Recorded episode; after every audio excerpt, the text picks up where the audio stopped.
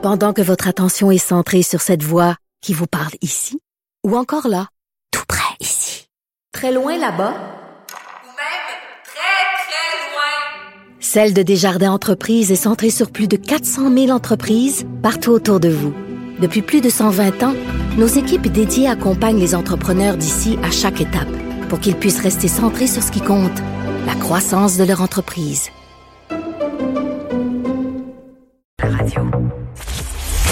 Si c'est vrai qu'on aime autant qu'on déteste, Martineau, C'est sûrement l'animateur le plus aimé au Québec. Vous écoutez Martineau. Cube Radio. On est paradoxal au Québec concernant l'énergie. Hein. On se dit vert, on se dit écolo, on veut rien savoir des oléoducs et des gazoducs, mais pourtant c'est ici qu'on vend le plus euh, grand nombre de gros extrêmement énergivores. Et d'un autre côté, on se dit maître chez nous, vraiment, faut euh, faut être maître chez nous, mais on veut pas exploiter nos ressources naturelles. On préfère acheter les ressources naturelles du Canada. Quand même particulier, on est très contradictoire.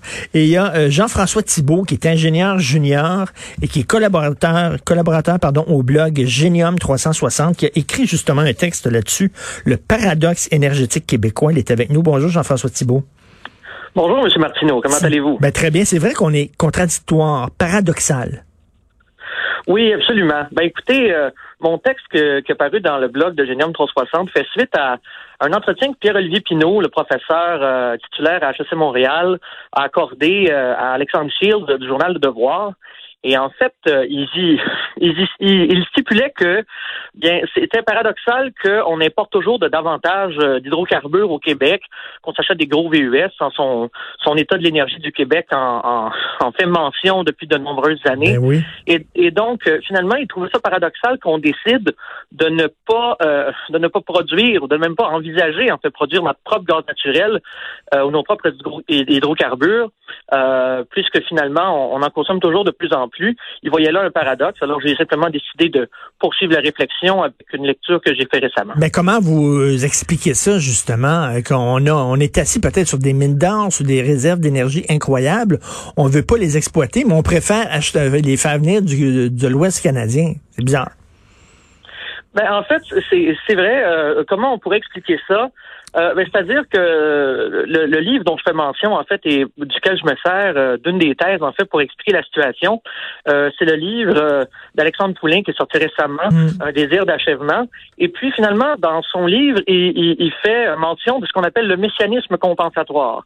Donc, finalement, ce qu'il nous dit, c'est que le peuple québécois est quand même traversé par cette idée que, euh, puisqu'il est un peuple historiquement vaincu, not- notamment par la conquête, puis ensuite par la révolte à, à avorter des patriotes, etc.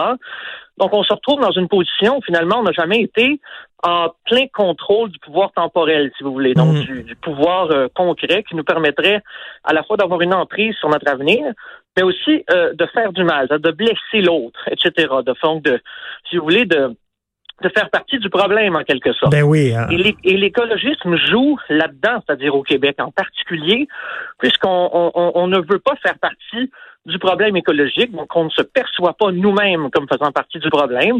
Et ce qui se passe, c'est que plutôt que de prendre nos responsabilités, notamment vis-à-vis notre consommation, on préfère laisser également la production de nos pro- des hydrocarbures qu'on consomme aux autres en voulant se, se détacher d'une certaine manière de ce problème-là. C'est-à-dire qu'on veut être euh, plus catholique que le pape, c'est-à-dire le- la victime qui est, euh, qui est gentille, qui est encore meilleure que tout le monde, qui est douce, qui pollue pas, etc. C'est comme ça qu'on se voit au Québec. Là. C'est vrai, et, je vous dirais que on, on a tendance aussi à croire qu'on a une responsabilité à l'égard du monde entier en ce qui a trait à ce qui a trait à l'environnement. Ce qui est un peu, euh, comment dire, ce qui est un peu euh, comme une grenouille qui essaierait de se gonfler, le, ou un crapaud qui essaierait de se gonfler les, les joues pour montrer qu'il est plus gros qu'il ne l'est en réalité. Euh, en, réalité, il, faut quand même avoir euh, des ambitions, euh, je dirais, réalistes en ce qui concerne le rôle que le Québec peut jouer dans le monde en matière de, de changement climatique, notamment. Nous sommes 8 millions. Euh, sur la planète, il y a plus de 6 ou bientôt 7 milliards d'êtres humains. Dire, notre poids en termes de pollution n'est pas très grand. Et euh, le paradoxe, il est aussi dans le fait que, alors que ce que nous pourrions gérer, hein, ben, c'est-à-dire que c'est pas parce que notre part de la pollution mondiale est modeste qu'on pourrait pas décider de la Mhm. réduire. Alors non seulement ne réduisons-nous pas notre euh, notre pollution que nous émettons, que nous faisons nous-mêmes, mais en plus, nous nous permettons de nous croire leaders, de nous croire, en fait, à l'avant-garde de, de, de l'écologisme à l'échelle internationale et de faire de ce fait la morale à tout le monde. Mais c'est ça que j'aime de votre blog. Là. Il y a un passage, on, on, on, on, se veut responsable de rien, mais sauveur de tous. Nous préférons nous croire leaders à l'avant-garde, tellement en avance de tout le monde, tellement plus vert que vert. Euh, c'est ça, on revient, on revient là-dessus, parce que quand, quand tu es un pays, tu es en contrôle de ton destin, tu dois faire des compromis. Tu dois, euh, oui, assurer euh, euh d'avoir de l'énergie, exploiter tes ressources énergétiques. Là, étant donné qu'on n'est pas en contrôle, on peut jouer, on peut jouer le plus vert que vert.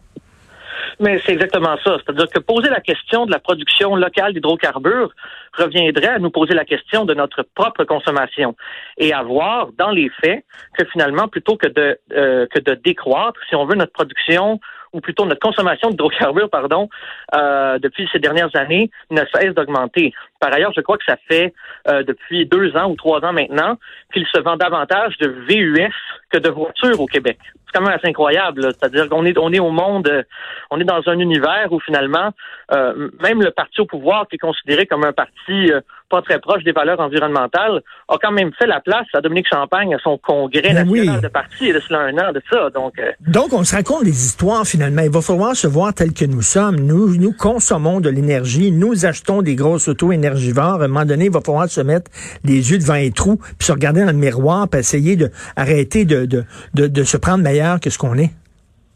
Ben, ça s'appelle être responsable. Écoutez, euh, je sais pas, euh, je sais pas comment dire ça. Je préfère cette responsabilité-là à une forme, une forme d'angélisme ou une forme de mécanisme compensatoire.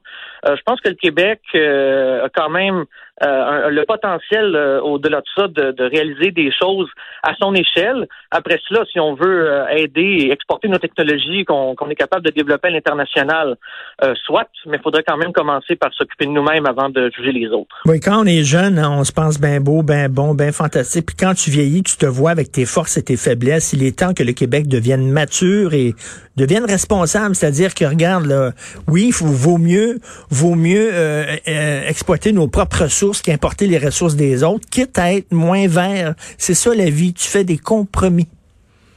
Oui, ben c'est ça, mais je vous, dirais que le mouvement écologiste n'est pas dans cette tension-là moyen-fin. Il préfère vivre dans une espèce de monde parallèle où finalement les choses concrètes sont pas euh, ne, sont pas discutées. On préfère vivre dans un monde parallèle plutôt que de vivre avec la dure réalité finalement et, d'avoir à, d'avoir à jouer avec elle. Et c'est quoi le blog Genium 360 en terminant? Le blog de Génium 360, c'est le blog de l'organisation qui fait la promotion des carrières en génie au Québec. Donc, il y a toutes sortes de textes que vous pouvez que vous pourrez trouver là-dedans. Euh, le but, c'est finalement de, faire en sorte que des gens, puis surtout les jeunes, finalement, s'intéressent euh, s'intéressent aux carrières en génie, décident de devenir euh, ingénieur ou ingénieur junior à mon instar, ou à l'instar de plein d'autres professionnels qui font qui font en fait le, développement, ceux qui vont penser le développement énergétique de demain et dans toutes sortes d'autres domaines également. Mais parfait, vive la science. Merci beaucoup, Jean-François Thibault. Merci. Merci beaucoup. Ingénieur junior. Euh, salut.